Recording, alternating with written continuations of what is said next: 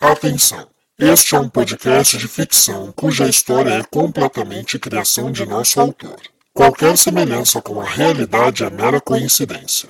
Devemos avisar, porém, que neste podcast poderão haver cenas de violência, agressão, manipulação psicológica e insinuação sexual, e que não é recomendado para menores de 13 anos.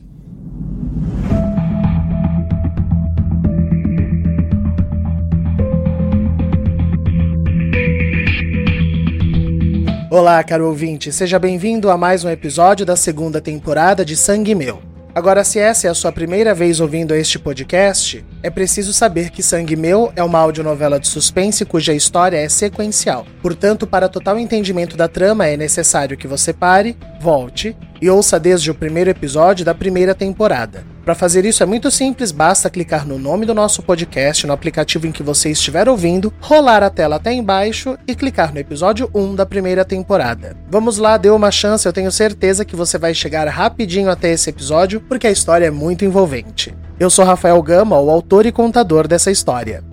E claro que nós precisamos sempre agradecer os nossos mais de 25 mil ouvintes. Obrigado a cada um de vocês que acompanha essa história até aqui e que também está contribuindo com a nossa divulgação. Nós tivemos um crescimento nessas contribuições. Muito obrigado a cada um de vocês que tem se empenhado a participar dessa corrente de amor para que Sangue Meu chegue a mais pessoas. E lembrando que o nosso pedido é muito simples. Nós temos pedido para que vocês divulguem Sangue Meu para uma pessoa. Se você mandar o podcast para um amigo, para um parente, uma pessoa que você sabe que que gosta deste tipo de ficção como você, vai ajudar muito o nosso podcast a crescer bastante. Nós não temos patrocínios, leis de incentivo, então a nossa maior maneira de chegar mais longe é através do carinho de vocês.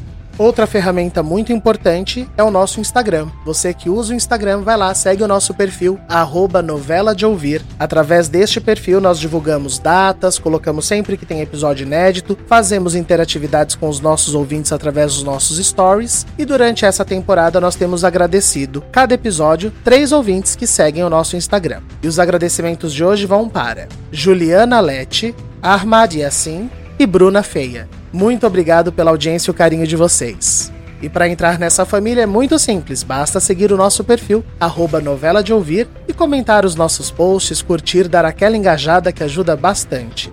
Você também pode contribuir com Sangue Meu colocando a sua marca, produto, empresa aqui no intervalo comercial. Os valores são bem baixinhos e ajuda bastante a gente na parte técnica para nós comprarmos mais microfones, para nós podermos investir em marketing digital. Então, se você tiver uma marca, empresa, produto e quiser divulgar aqui, manda um e-mail para a gente no contato tvgama@gmail.com e a gente passa os valores direitinho para vocês. O e-mail fica aqui nos comentários do episódio, na descrição, mas repetindo, contato gmail.com. Este e-mail também é a nossa chave Pix. Caso você ouvinte não queira divulgar nada, mas queira contribuir com qualquer valor, todo investimento é feito para melhorar, aprimorar e divulgar mais o nosso podcast. Então, se você quiser contribuir com um real, cinco reais, não importa. Toda contribuição é muito bem-vinda. Você pode fazer através do Pix, contato tvgama@gmail.com. Na semana passada nós tivemos o que foi provavelmente o episódio mais gráfico. A gente avisou antes para vocês. Nós tivemos um retorno gigantesco nas redes sociais, as pessoas ensandecidas, e eu sei que vocês estão ansiosos para continuar a história. Então, sem mais delongas, vamos a mais um episódio de Sangue Meu.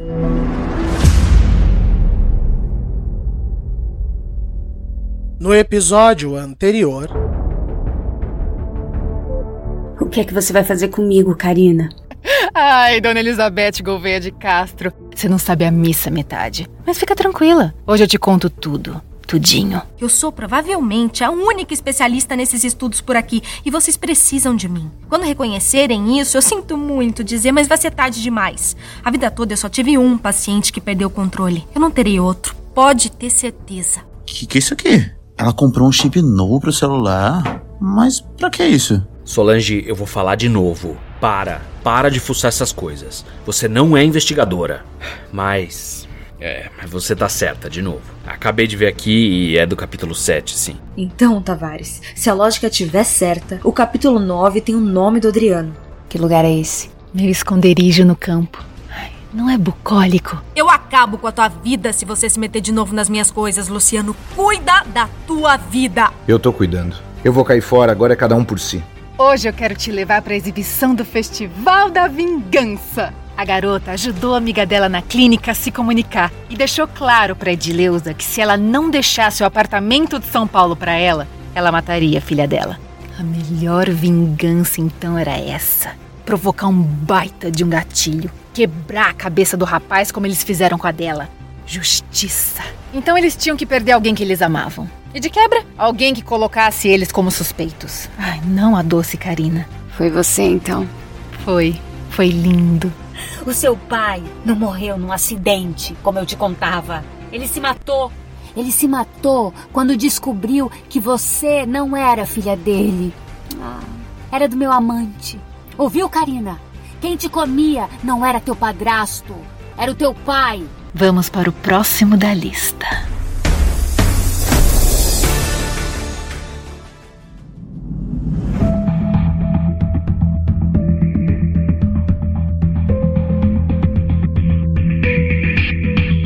Sangue Meu, segunda temporada, episódio 16. Último pedido.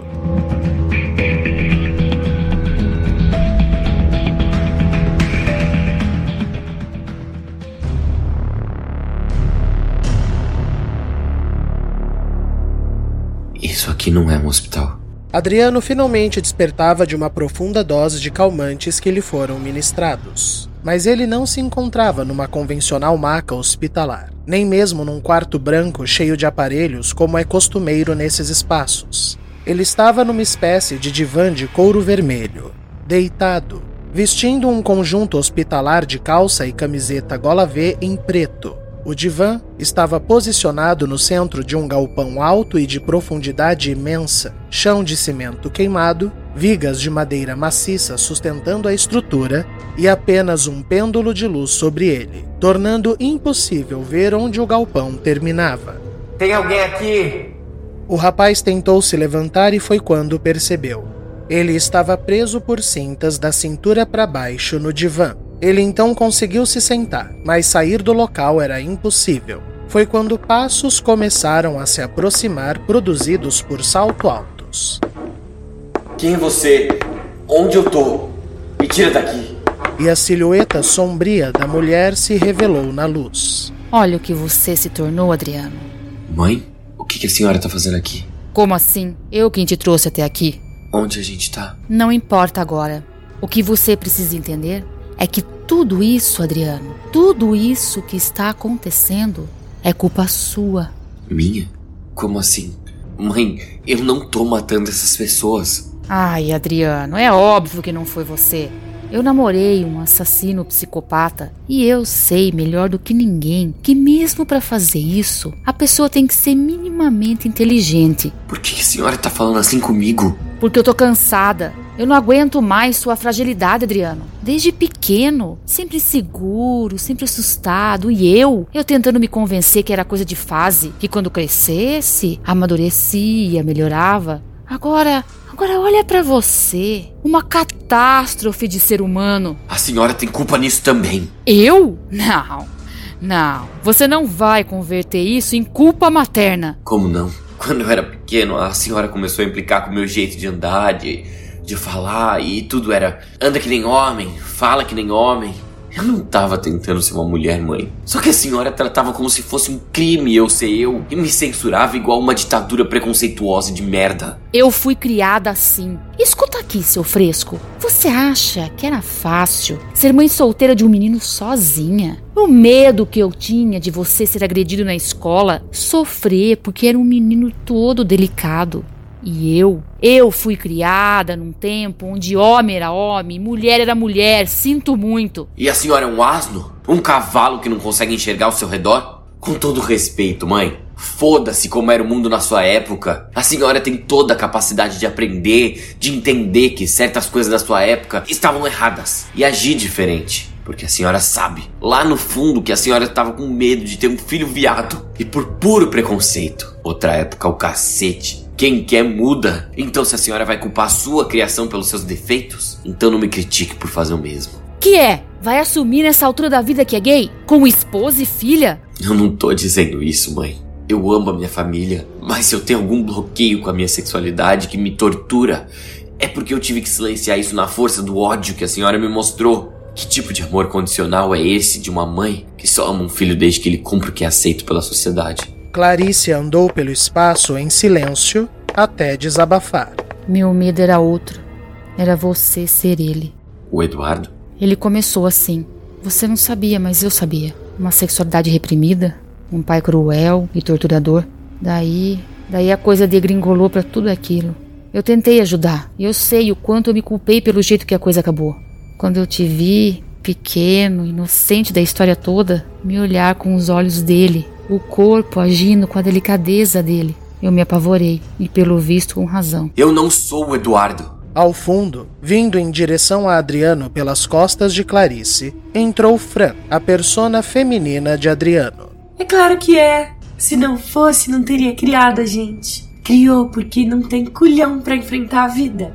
É fraco. E do outro lado, Leonardo entrou. Sempre foi fraco, bichinha, medroso, sem graça. Teve que criar um homem de verdade. Um macho com pegada, com coragem de enfrentar as coisas. Agora me fala, Adriano. Adianta te dar liberdade? Você merece viver entre nós?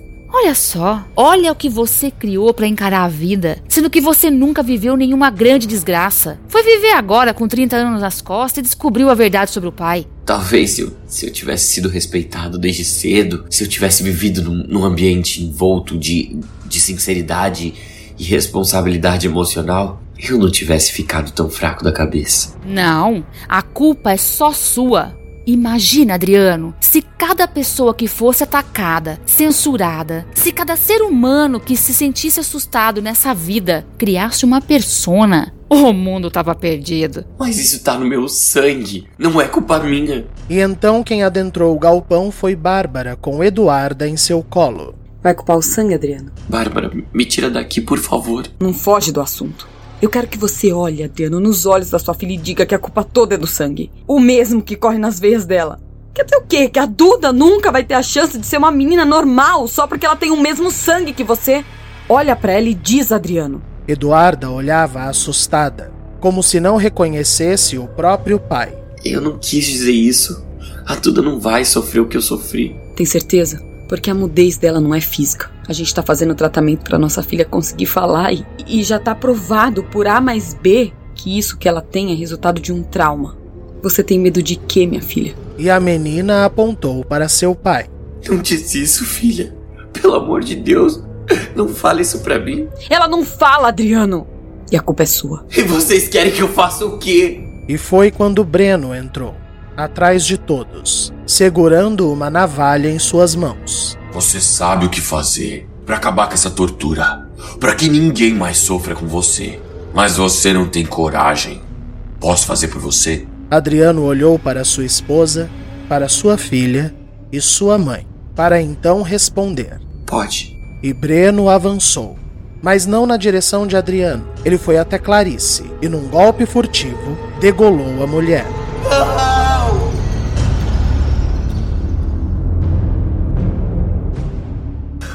Adriano despertou no que era de fato o seu quarto na clínica psiquiátrica Santa Marcelina. O suor escorria pelo seu rosto enquanto ele se acostumava com a luz do local, de tons claros e etéreos.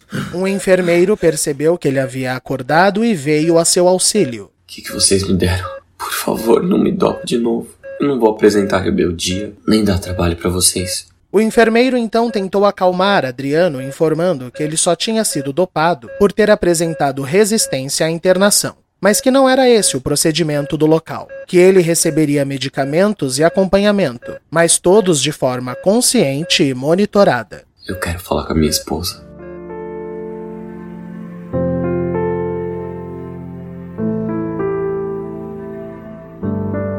Já era cedo naquela manhã quando Bárbara levava Eduarda para seu tratamento. Eu fico muito feliz que você decidiu continuar o tratamento da Duda. Obrigado por confiar em mim, Bárbara. É, você. Você provou que tá querendo fazer a coisa certa e isso é importante. Mas não acha que eu tô me sentindo confortável de estar aqui com você depois de tudo que aconteceu? N- Não, eu entendo. Eu não posso fazer nada que não seja me desculpar por todos os problemas que minha irmã trouxe e fazer o meu melhor para que a Duda melhore. Eu. Eu confesso que eu tô preocupada. Bárbara precisou se afastar para ocultar as lágrimas que insistiam em brotar nos seus olhos. Com o que, Bárbara? A, a, Bibiana já foi afastada. Eu vou entrar com um processo no Conselho de Psicologia. Ela pode ter a licença caçada com certeza. Mas e o que ela já fez com ele? Luciano, são três anos. Que todas as orientações, todos os conselhos, tudo que o Adriano recebeu foram dela. Olha, eu sei que você não vai conseguir acreditar em mim, mas a Bibiana é uma excelente terapeuta. Eu já vi inúmeras pessoas que conseguiram lidar com seus traumas e angústias nas mãos dela. Mas ela não se apaixonou por cada paciente que teve, né, Luciano? O, o ser humano, por conta de uma paixão, faz coisas inimagináveis. O tanto de crime que a gente conhece, que pessoas são dominadas por, por ciúmes, por um amor obsessivo, são capazes de cometer. Coisas que a própria mãe do criminoso jamais imaginaria. Me diz, a Bibiana que você conhece seria capaz de tentar fugir com um paciente assim? Não.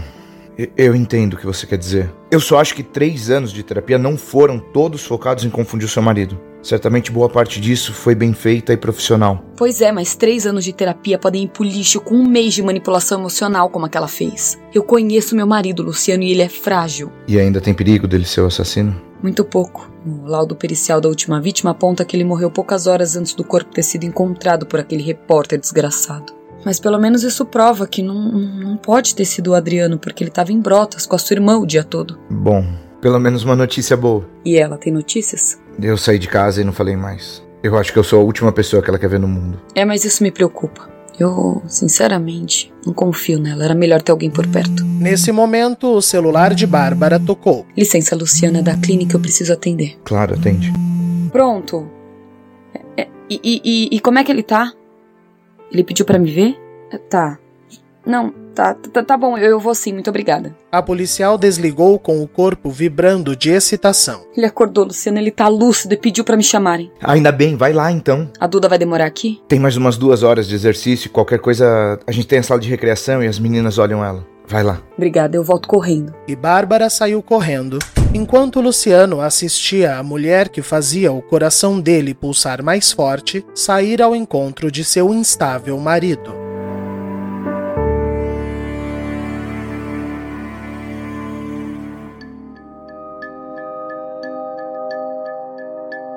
Que notícia boa, Bárbara. Obrigada por me avisar. Me dê notícia assim que souber mais dele, tá? Um beijo. Clarice terminava de atender Bárbara, que ligara a caminho da clínica enquanto tomava café da manhã com Bernadette. E aí, era o Adriano? Ele acordou e tá lúcido. Pediu para ver a Bárbara. Graças a Deus. Que notícia boa. Ah, viu, amiga? A vida tá voltando pros eixos. E viu o que o Tavares falou? A última morte prova a inocência dele. Pois é. Mas isso significa que tem um assassino à solta, né, Bernadette? E o pior, alguém que quer se vingar das vítimas antigas, o que inclui eu e o Adriano. Na verdade, inclui vocês também, que são pessoas ligadas a nós. Mas ele já pegou a Talita, já mexeu contigo, não? Mas eu sou a pior, Bernadette. Eu sou a vítima que sobreviveu e a que o assassino amava e todo mundo sabia disso na época. É, e agora para piorar, aquele Figueira fica reforçando isso o tempo todo. O perigo não passou, Bernadette. Só aumentou. Bom, eu acho que o melhor é você ficar aqui o máximo possível. Eu vou para Doce Acolher introduzir o Júnior à equipe, mais tarde a gente se fala. Ele vai ser introduzido como? Nosso sócio investidor. A diretora passa a ser eu, assim os funcionários seguem se reportando a mim. Acho bom. Bernadette, não abaixa a guarda, não. Clarice. Não, não digo só pelo Júnior, nem para ficar desconfiando dele. Mas às vezes, mesmo a mais bem intencionada das pessoas pode errar. Fica atenta. Eu vou ficar. Pode deixar. E Bernadette saiu, enquanto Clarice pensava no que iria fazer de sua vida.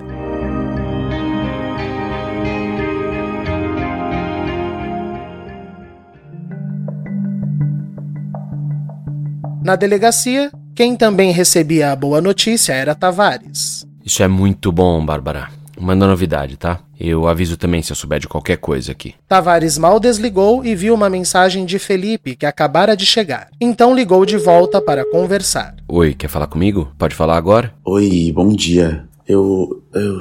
Eu tô preocupado, Marcelo. A Karina saiu ontem dizendo que ia visitar uma amiga do banco e até agora não voltou. Então, eu falei com o Serginho e aparentemente ela não tinha amiga nenhuma quando trabalhou lá. Puta merda, Marcelo. Eu tô ficando com medo dessa mulher. Nesse momento, Karina entrou em seu apartamento dando de cara com Felipe que estava na sala. Ao ver o amigo ao celular, sussurrou. É o Tavares. Felipe então forçou um sorriso e confirmou com a cabeça. Ah, bebê, que bom então que você conseguiu ir pra academia. Do outro lado da linha, Tavares ficou confuso. Quê? Do que, que você tá falando? Ah, não, eu nem fui hoje.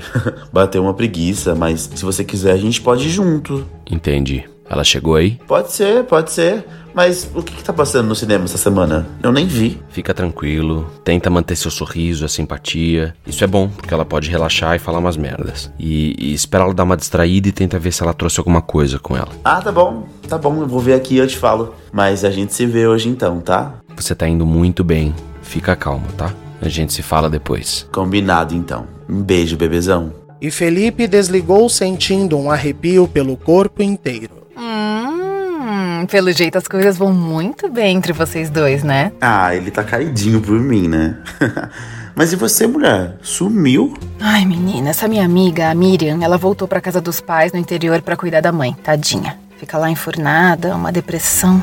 Daí eu fui visitar ela e aí ela animou, quis sair e a gente foi pra uma balada. Aí já viu, né? Ai, que delícia. Foram onde? Menino, uma casa lá pras bandas de Jundiaí, eu nem conhecia. Ai, poxa, ai, por que, que vocês não me chamaram? Ai, gay, balada hétero, você sabe como é, né? Uó, um povo preconceituoso, machista, mas pelo menos fez bem pra ela, tadinha. Sei, sei.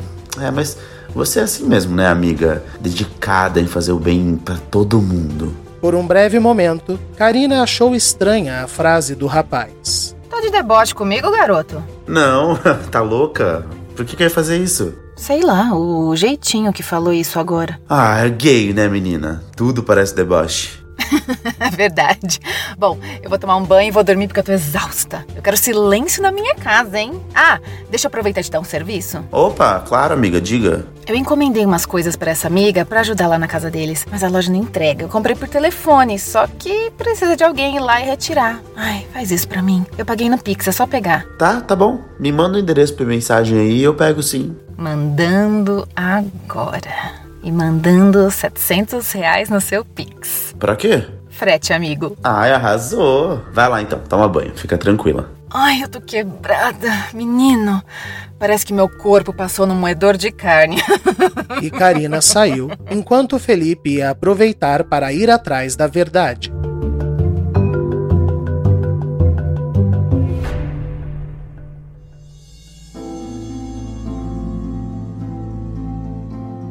Na clínica Santa Marcelina, Bárbara chegava para encontrar-se com Adriano. Oi, meu amor. Senta. Ao lado da cama de Adriano havia uma poltrona para visitantes, onde Bárbara se sentou e eles ficaram se olhando por alguns instantes. Como é que você tá se sentindo? Eu preciso falar muito sério com você. Tudo bem. Eu eu quero antes de qualquer coisa te dizer que a última vítima comprova que não foi você quem matou. Pouco importa. Como assim, Adriano? N não te dá um, um alívio saber que não foi você? Não, me dá uma angústia imensa não lembrar se eu fiz ou não. Mas eu tô te dizendo, Adriano, não foi você. Não é isso, Bárbara. O problema é que se fosse, eu ia ter que aceitar porque eu não tenho condições de provar o que eu faço ou não. Porque eu não tenho o menor controle. E as pessoas que eu amo, é, elas têm medo de mim. Não fala assim. Eu fugi com a Bibiana não porque eu tô interessado nela, te traindo, nada disso. Eu fugi porque eu vi nos olhos de vocês. Tá todo mundo com medo de mim. Eu precisava de pelo menos uma pessoa que acreditasse em mim. Só isso. Eu não tenho nada com ela. De acordo com ela, tem sim. Como assim? Pode ser mentira dela, mas ela disse que vocês transaram algumas vezes naquele chalé. A gente o quê? Mas calma, olha, quando, quando eu te encontrei não era você. É- era um cara meio ríspido, meio cafajeste. Eu entendi que não foi meu marido que me traiu, tá tudo certo. Não, Bárbara, não tá nada certo. Eu lembro de, de chegar em Brotas, lembro de ir num bar comer, me distrair e daí a matéria daquele tal do Figueira me acusando. As pessoas me reconhecendo e só. Pronto, então foi isso. Uma daquelas matérias, Adriano, tira qualquer um de si. A diferença é que eu saio completamente, a ponto de fazer coisas que eu, o Adriano, nunca aprovaria. Mas você não tá sozinho, meu amor. O que, que você quer que eu faça pra te ajudar? Pode me pedir. Eu quero o divórcio. Intervalo comercial. E vamos a mais um momento cultural. Semana passada nós demos um leve intervalo para lembrar você de ouvir em Lácio, nosso outro podcast que já está completinho para você acompanhar. E também fizemos uma lista com os 10 itens que já foram indicados nos momentos culturais e está tudo lá no nosso Instagram, arroba novela de ouvir. Vai lá dar uma conferida, tá tudo listadinho, marcadinho para vocês. Quando eu fiz a lista, eu vi que eu só tinha indicado um livro até agora, então vamos a mais uma indicação de literatura. O livro de hoje chama-se O Menino que Via Demônios. Aqui no Brasil, publicado pela editora Rocco, da autora Carolyn Jess Cook. Vai estar tudo anotado também na descrição deste episódio. Esse foi um livro que eu descobri sem querer, vi numa prateleira, comprei e adorei, porque ele tem uma discussão muito interessante. É centrado numa psicoterapeuta infantil que vai tratar o caso de um menino de 10 anos que diz estar vendo demônios, que ele chama de monstros, mas que são figuras sobre-humanas, extremamente machucadas, grotescas e que, além de pedir para ele fazer coisas ruins, falam coisas ruins para ele. A psicoterapeuta tem uma especialização em esquizofrenia, e o foco de atenção dela é esse, só que o livro vai começar a deixar uma incógnita se é possível que a pessoa tenha contato com o sobrenatural, se existe esse sobrenatural e se um psicoterapeuta deve levar isso em consideração. A coisa fica mais interessante porque a psicoterapeuta tinha uma filha que também descrevia os mesmos sintomas. Ela tratou exclusivamente como esquizofrenia e não deu certo. E junto a isso, a autora, que é da Irlanda do Norte, ela traz todo um contexto sociopolítico, porque a Irlanda, para quem não sabe, passou por anos de uma violência muito grande por conta dos conflitos políticos e que isso desencadeou em muitos traumas nas crianças. Então ela traz essa referência para o personagem, tem essa imersão nesse cenário da Irlanda e ao mesmo tempo essa discussão muito interessante desse limiar entre a ciência e a fé. O Menino que Via Demônios de Carolyn Jess Cook Lembrando que se você quiser indicar alguma coisa pra gente, qualquer coisa, um podcast, um livro, uma série, uma minissérie, você pode mandar um áudio no nosso Instagram e a gente publica o áudio aqui, no comercial. Vocês já devem estar cansados de ouvir minha voz, então vai ser um prazer colocar um pouquinho a voz de vocês aqui. Combinado? Esse foi o nosso momento cultural e vamos voltar com o episódio. Voltamos com Sangue Meu. Na Doce Acolher, Júnior era apresentado para a equipe de São Paulo. Olha só, pessoal, eu, eu sei o quanto vocês gostavam da Clarice e, e, eu quero garantir que o funcionamento da Doce Acolher vai manter a qualidade e o empenho que ela colocava aqui. Tanto que eu não vou interferir nisso. Exatamente. Meus queridos, eu continuo na casa e assumo a diretoria no lugar da Clarice. O Júnior, ele entrou com investimento para a gente poder repaginar a instituição e voltar a ter investidores, doações, enfim, para que nossos jovens sigam tendo a qualidade do nosso acolhimento. Mas, como a Bernadette disse, a gente vai ter que repaginar. E isso envolve marketing, envolve mídia. Então a gente vai fornecer novos uniformes. Essa semana ainda eu vou chamar uma equipe de filmagem para fazermos uns vídeos institucionais. E eu preciso da ajuda de vocês com esse recomeço. E a Doce Acolher não vai ter esse nome. Olha, gente, de todo mundo, quem mais sofreu com isso fui eu, que tô aqui na casa desde o começo. Mas eu entendi o que o Júnior propôs. Infelizmente, o nome da Doce Acolher está vinculado a uma tragédia. A gente precisa tirar isso. Por isso, a partir de hoje, nós somos o Centro Segunda Chance. Porque todo mundo merece uma. E nós vamos oferecer isso. Um recomeço.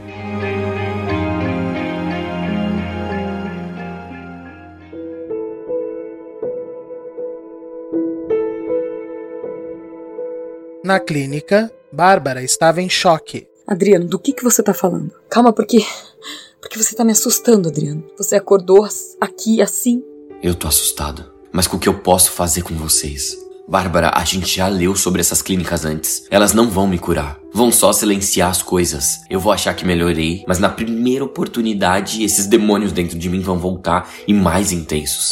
É como um vício. E eu não posso colocar vocês em risco. Infelizmente, a única pessoa que estuda essa merda é a pessoa que você não confia. E eu não sei se eu tenho solução. Então é melhor eu me afastar de todo mundo. Não, não, Adriano, essa não é a melhor solução. Olha, eu sei que pode parecer, mas você lembra do Jorge? Ele tentou fugir por vinte e poucos anos e não adiantou nada. Você precisa estar cercado de, de amor, de gente que gosta de você, que cuida de você. Mas eu não quero isso.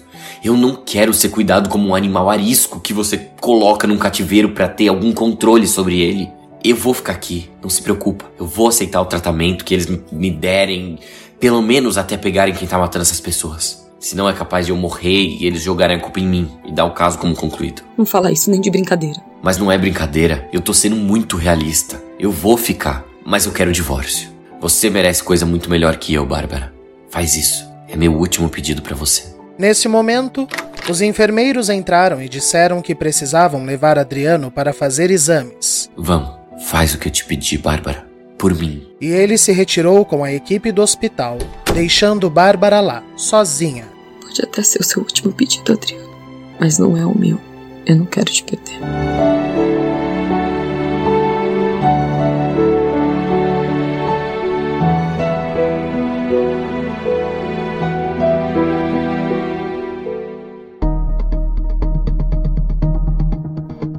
Na delegacia, Tavares recebia informações de sua equipe que o deixavam muito satisfeito. Aí, time! Agora sim eu tô vendo trabalho. Olha só, o caso não é nosso, mas a gente precisa ficar atento, hein? Onde tem fumaça, tem fogo. Imediatamente ele entrou em contato com Felipe. Tá podendo falar? Tô, tô. Eu tô a caminho da tal loja que ela me mandou e é tipo uma casa de produto para pet, só que para fazenda. Eu tô bem confuso. Tenta descobrir o que ela comprou, mas eu tenho uma bomba para te contar. Ai, meu Deus, fala logo.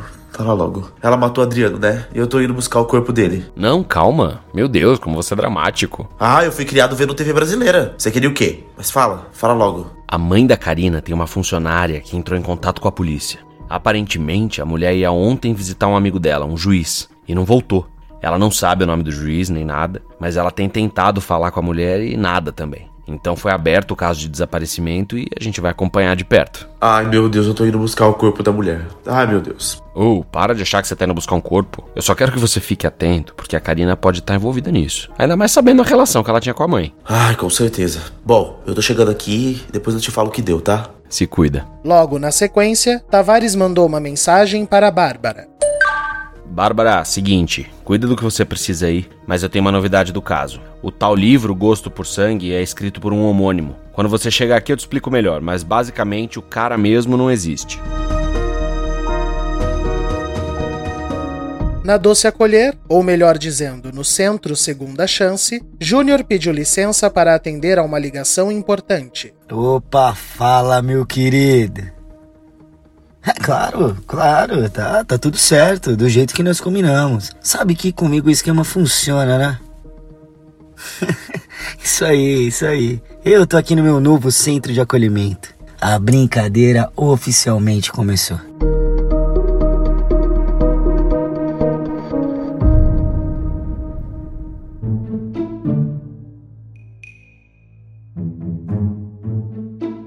No Banco Virtude, Sérgio havia sido colocado como gerente interino uma vez que Adriano foi afastado para tratamento médico. O rapaz estava atolado de trabalho quando recebeu uma visita inesperada em sua sala. Oi, Serginho, tudo bem por aqui?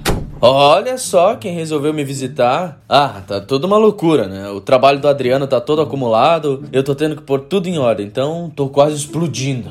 E você não deveria estar na aula? Ah, o professor passou mal, daí a gente foi dispensado mais cedo. Aí eu pensei em passar aqui pra gente almoçar. Sérgio parou tudo o que estava fazendo e olhou para Solange decepcionado. Mano, mano, não, o universo deve estar tá tirando com a minha cara. Não só pode ser isso, velho, porque faz três anos, três anos que eu tento chegar em você e nada. Daí, no dia mais maluco do meu serviço, o dia que eu tava pensando em pedir uma comida para comer aqui, é exatamente o dia que você vem e decide me dar uma chance. Não, tá de sacanagem. Vixe, mas quem disse que eu tô te dando uma chance, garoto? Na verdade, eu queria uma ajuda para isso aqui. Solange colocou uma cópia do livro Gosto por Sangue na mesa de Sérgio. Você quer ajuda para ler? Solange, meu, eu te adoro, real, mas seus rolês são muito esquisitos, juro. Ai, não pra ler, ô tonto. Deve ter mais alguma coisa escondida que a gente não conseguiu descobrir. Solange, o Tavares já pediu para você parar de fuçar nessas coisas. Serginho, ó, duas coisas. Primeiro, eu só vou falar com o Tavares caso a gente descubra alguma coisa muito pesada que possa ajudar com os crimes. E segundo, que três anos, Serginho, quando foi que você me viu fazer o que os outros pedem? É, nunca. Faz o seguinte, pede comida pra gente. Eu vou ficar aqui, ó, num cantinho com o meu laptop. Eu prometo que eu não vou atrapalhar. Mas lá na Doce Acolher, ah, que agora chama Segunda Chance. Ô, louco, já mudaram o nome? Já. O Júnior tá lá e aquele cara não me desce. Então eu prefiro ficar com alguém que eu gosto. Ah, então você gosta de mim, princesa. Ai, meu amor por você, Serginho, é igual salário de pobre. Termina rápido, vai, anda, pede comida, vamos trabalhar. Ah, tá bom, né? Fazer o quê? E eles seguiram com seus trabalhos.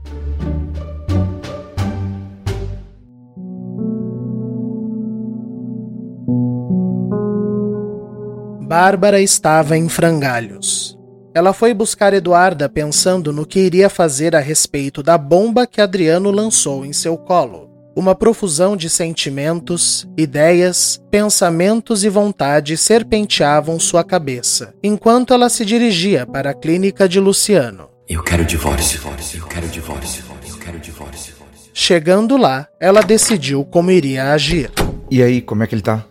Muito melhor, graças a Deus. Ele aceitou fazer o tratamento. Que bom, Bárbara. Você deve estar aliviada, não é? A resposta sincera seria não. Muito. E a Duda? Falou mais umas duas palavrinhas. Mas ela mesma se assustou quando falou e voltou a ficar quieta. Ai, que pena. Não, não. Isso é perfeitamente normal. Quando a criança assusta, é sinal que a fala saiu de maneira orgânica, o que prova que o cérebro está se acostumando com a ideia de falar. Um passinho de cada vez. É isso mesmo. Um passinho por vez.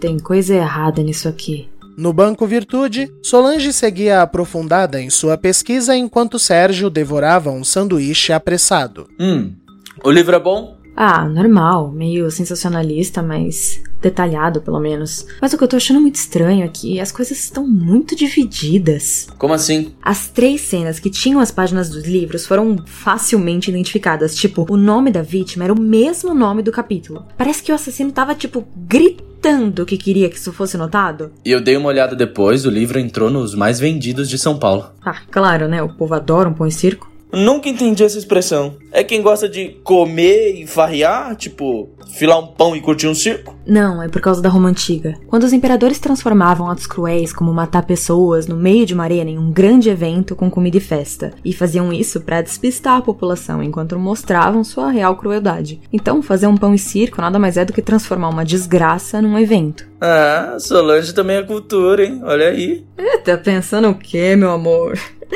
Mas voltando aqui, as duas pessoas que morreram sem os papéis envolvidos, a Talita e a Edileuza, não tem nenhum capítulo no livro com esses nomes ou relacionados ao cenário dos crimes. Nada. Ah, mas foi como Tavares disse, Solange. Pode ser que esses crimes foram apressados e o cara não conseguiu é, montar a cena direitinho, como ele gosta. Mas não faz sentido, Serginho. Uma coisa é a pessoa não ter tido tempo de montar a cena. Mas ainda assim, isso significa que ela teria pelo menos o intuito de fazer isso. Ou seja, os nomes deveriam aparecer aqui. Tá, mas e se foram crimes não planejados? Pior ainda. A gente tá falando de um serial killer, uma pessoa caprichosa, metódica, egocêntrica. Ele quer ser reconhecido. Pessoas assim só matam no entusiasmo quando alguém atrapalha ativamente os planos dele. E não é o caso. A Thalita, coitada, nunca teve envolvida com nada. E a Edileuza, que no caso só teve a infelicidade de ter convivido com a Karina. Tá, mas o que você acha que tá acontecendo então? Que a gente tem um serial killer e um maníaco. Dois assassinos diferentes. Puta merda. E aí? E aí que a coisa piora, porque a pessoa que tá matando por impulso, ela está matando pessoas relacionadas a nós, que estávamos na história do Jorge Salvador há três anos atrás. Já a pessoa que tá matando baseada no livro está focada nas vítimas dos primeiros casos, nos anos 90. Tá, e isso é pior por quê? Porque em ambos os casos, a coisa acaba chegando na Adriana. Ou seja, Os dois querem matar ele. exatamente.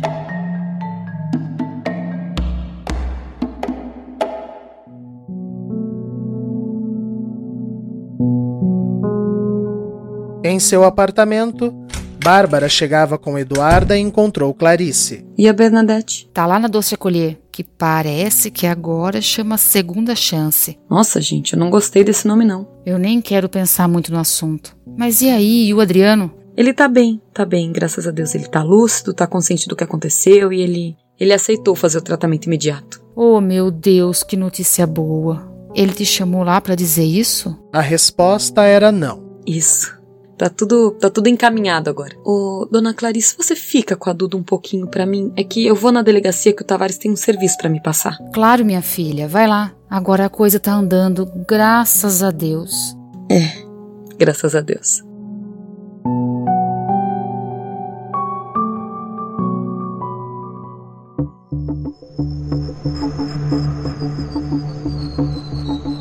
Chegando no local que Karina havia enviado, Felipe ficou mais confuso ainda com o que precisou retirar de lá e decidiu ligar para a mulher. Ô Karina, eu não sei o que fazer. Por quê? Mulher, você comprou cinco árvores frutíferas. Elas estão meio grandinhas já. Não vai ter Uber que aceite a minha corrida. Putz, eu não achei que estariam grandinhas assim. Calma, espera um pouco aí. Eu vou pedir pro Vavá mandar algum conhecido dele, de van ou caminhonete e aí te buscar. Mas quem é Vavá? É um amigo meu. Espera que assim que ele me passar quem tá indo, eu te aviso. Tá bom, então. E o rapaz enviou uma foto das encomendas para Tavares. Isso são mudas de árvores? O que, que ela quer com isso? Nesse momento, Bárbara chegou na delegacia. E aí, chefe, quais são as novidades? Diga você primeiro, e o Adriano. Tá bem, tá. Ele tá ciente, chefe, de tudo que aconteceu e, e topou fazer o tratamento. Bárbara, isso é maravilhoso. Você deve estar nas nuvens com isso, né? Claro, eu tô muito feliz, chefe. Mas.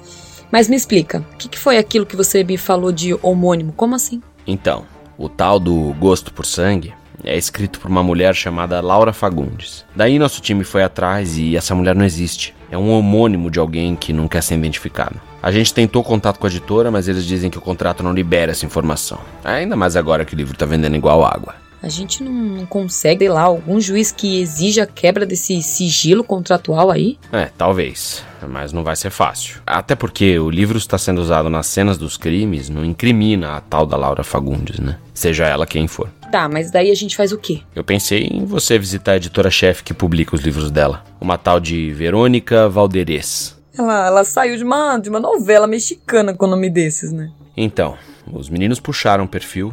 A mulher é uma daquelas personagens de reality show, de tão maluca. Mas vai que com um pouco de simpatia ela escorrega e conta quem é a autora de verdade. E, e por que, que a gente quer saber quem escreveu esse livro? Eu pensei que quem quer que esteja usando esse livro de inspiração é obcecado nele. Deve já ter entrado em contato com essa Laura. E-mails, declarações de amor, sabe? Algum fã fora do normal. Boa, chefe, faz todo sentido. Bom, então vamos atrás dessa Verônica Valderez. E Bárbara saiu satisfeita em ter com o que ocupar a sua cabeça.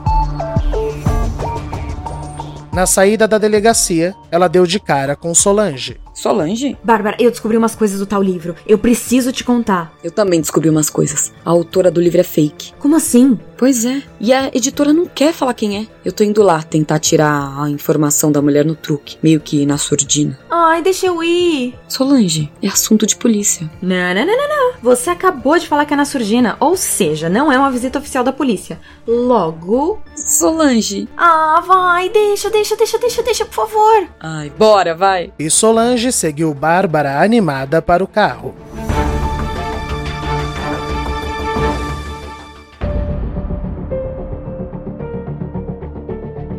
No programa Nada Além da Verdade daquele dia, Figueira terminava com novidades. Meu amigo, minha amiga, hoje encerra-se um ciclo para mim.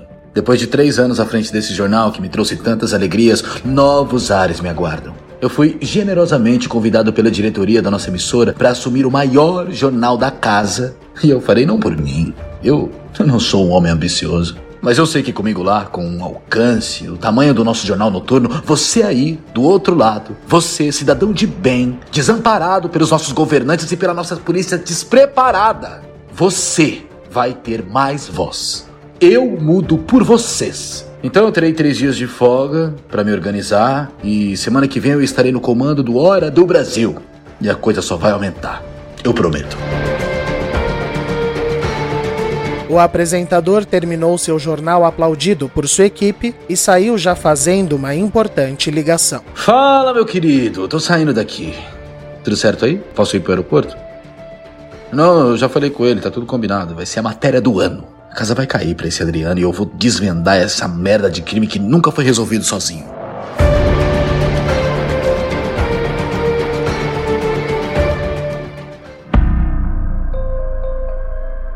E na clínica Santa Marcelina, Adriano saía de seu banho quando viu suas vestes sobre sua maca. O que, que é isso? Aconteceu alguma coisa? Uma enfermeira de máscara e touca arrumava as coisas de Adriano apressadamente. O senhor vai ser transferido. Transferido? Pra onde? Como assim? A Bárbara pediu isso? A gente recebeu a ordem pelo médico responsável pelo senhor. O senhor precisa de cuidados específicos. Espera, do que, que a senhora tá falando? Que médico que pediu minha transferência? E a enfermeira tirou a touca e a máscara, abrindo um largo sorriso. A doutora Bibiana Florença. Vamos fugir daqui. Tá tudo encaminhado. Eu passei o dia fechando tudo. Como assim? Pra onde? Buenos Aires. Longe disso tudo, protegido. Doutora, eu não sei se eu devo. Eu acho melhor eu, eu fazer o que eles querem de mim. Tá, olha para mim. Isso vai te curar como, hein? Você vai vegetar de tanto tomar remédio, de ser dopado, monitorado, feito um bicho arisco e a truco de quê? Quem você vê verdadeiramente preocupada com a sua cura? Você. Mas eu não quero prejudicar mais ninguém, doutora. Eu quero. O isso, osso, e. O olhar de Adriano mudou. Ele pressionou as vistas como quando somos atingidos por um forte feixe de luz. Quando os abriu, um sorriso sapeca surgiu em seu rosto. Ai, graças a Deus! Que bom que é você, doutora. Vamos fugir, Fran? Partiu Buenos Aires.